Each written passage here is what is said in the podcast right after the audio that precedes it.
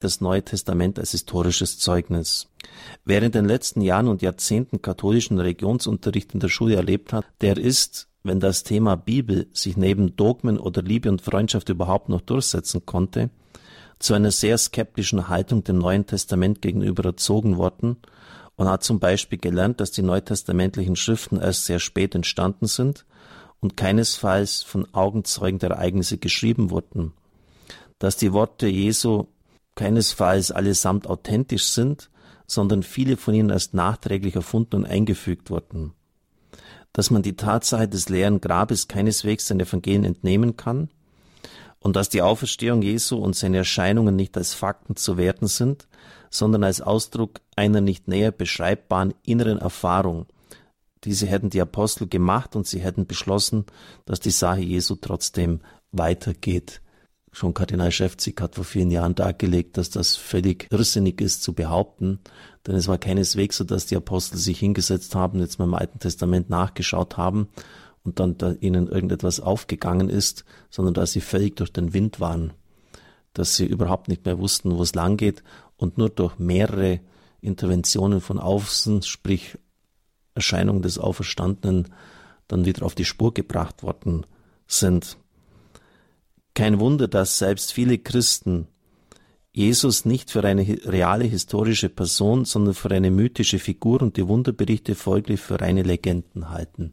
Das mag jetzt vielleicht ein bisschen übertrieben Ihnen erscheinen, was Pfarrvika Füder hier schreibt, aber wenn Sie die Umfrage der Bertelsmann Stiftung ernst nehmen, die erst vor kurzem gemacht worden ist, dann glauben nur noch 16,2 Prozent der Katholiken in Westdeutschland, wohlgemerkt Katholiken, wir sprechen nicht vom allgemeinen Bevölkerungsquerschnitt, an einen personalen Gott. Nur noch 16,2 Prozent. Überlegen Sie mal, was das bedeutet und was das auch für Folgen hat. Insofern ist es sicher nicht übertrieben. Und da gibt es ja auch dann diesen schrägen Witz, wo zwei Theologen sich unterhalten und der eine sagt, man hätte ganz sicher jetzt das Grab von Jesus in Jerusalem gefunden und leider sein Knochen darin gewesen, also von wegen Auferstehung alles nur erfunden. Der andere Theologe gibt zurück, ach, er hat also wirklich gelebt. Ja, ein Witz bringt's mal ein bisschen auf den Punkt, aber es, es zeigt wirklich auch, wenn man es näher bedenkt, die traurige Situation an. Sie lassen so viel weiter die Schriften des Neuen Testamentes nicht als zuverlässiges historisches Zeugnis gelten. Dass eine solche überskeptische Haltung dem aktuellen Stand der Forschung nicht mehr angemessen ist, lernen wir heute von Philologen, Altertumswissenschaftlern und Archäologen. In diesem Zusammenhang weise ich auch auf das Buch von Klaus Berger hin, die Bibelfälscher. Nur um ein Beispiel zu nennen, Kaplan Pfarrvika Phil wird dann auch selber mehrere ins Wort bringen, es wird heute fast allgemein der Kindermord in Bethlehem bestritten. Begründung, weil das bei außerbiblischen Zeugnissen nirgends erwähnt wird. Und Berger schreibt ein bisschen salopp, Herodes hatte genügend Nachmittage äh, Zeit, sich den Kindermord auszusinnen. Und es ist ja bekannt, dass er seine eigenen Frauen und Söhne umbringen hat lassen, wenn er den Eindruck hatte, dass sie ihm gefährlich werden konnten. Also so einem Mann ist den Kindermord zuzutrauen.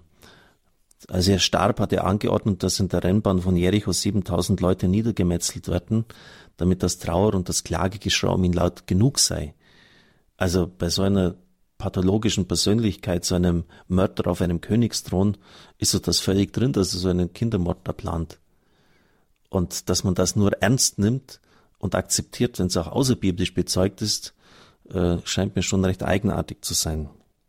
Philipp schreibt, die Zeit des Jesus von Nazareth gehört zu den Epochen, über die uns durch neue archäologische Funde, die Entdeckung neuer Quellen und die Zusammenarbeit internationaler Forscher mehr bekannt ist als über jeden anderen Zeitabschnitt der Antike.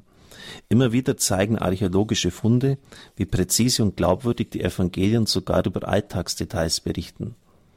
Wenn die Evangelien erst gegen Ende des ersten Jahrhunderts von Schreibern verfasst wurden, die nicht aus der Heimat Jesu stammten, wie können Sie dann so genau die Lebensumstände in Galiläa vor dem jüdischen Krieg schildern? Der jüdische Krieg, der erste war 66 bis 70. Er bringt dann zwei Beispiele. Bethsaida. Der Geburtsort des Apostels Petrus wurde 1987 gefunden. Die Grabungen beantworteten Fragen, die die Evangelien offen lassen. Warum nennt zum Beispiel Markus Bethsaida ein Dorf? während Lukas den Ort als Stadt bezeichnet. Und warum sprechen die Evangelien von Bethsaida, wo wir doch aus anderen historischen Quellen wissen, dass dieser Ort zur Zeit des Kaisers Tiberius zu Ehren der Gattin des Kaisers Augustus in Julias umbenannt wurde? Die Antwort auf diese Fragen geben uns Münzfunde. Zum ersten Todestag der Julia am 22. September 30 ließ man Münzen mit ihrem Porträt prägen. Daraus lässt sich schließen, dass aus demselben Grund zur selben Zeit Bezeider den neuen Ehrennamen erhielt. Jesus aber wirkte in den Jahren 28 und 29 in Bethsaida. Zu diesem Zeitpunkt war es noch ein Dorf, wie Markus richtig beschreibt. Lukas, der höchstwahrscheinlich ein Grieche war und er später ins Heilige Land kam, kennt Bethsaida als Stadt, wenn er auch den alten Namen verwendet. Hier wird ganz offensichtlich, dass die Evangelien auf Augenzeugenberichte und Überlieferungen aus der Zeit vor dem Jahr 30 zurückgehen und keine literarische Fiktion oder mythische Legenden sind. Dann bringt er das Beispiel um. Hier hat man nicht nur das Haus entdeckt, in dem Petrus lebte, sondern auch die Synagoge, in der Jesus gelehrt hatte. Die archäologischen Funde beweisen, wie exakt die Evangelien sind. Markus schreibt, dass die Synagoge und das Haus des Petrus in unmittelbarer Nähe lagen. Markus 1,29. Die Ausgrabungen zeigen, dass die beiden Gebäude nur etwa 30 Meter voneinander entfernt waren. Also doch ganz außerordentlich diese Feststellung. Im Übrigen bin ich sehr erstaunt. Ich war ja im Sommer vor zwei Jahren lange Zeit am See Genezareth und Bethsaida ist ja ganz in der Nähe davon, von Tabka, von meinem Standort.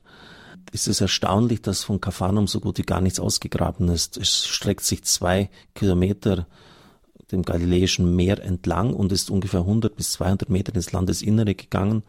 Und man kann sehen, dass man ja so gut wie nichts ausgegraben hat. War eine Stadt mit nicht wenig Einwohnern damals und es war ja die Stadt Jesu, wo er gelebt und gewirkt hat. Er ist ja von Nazareth nach Gaphanum runtergezogen.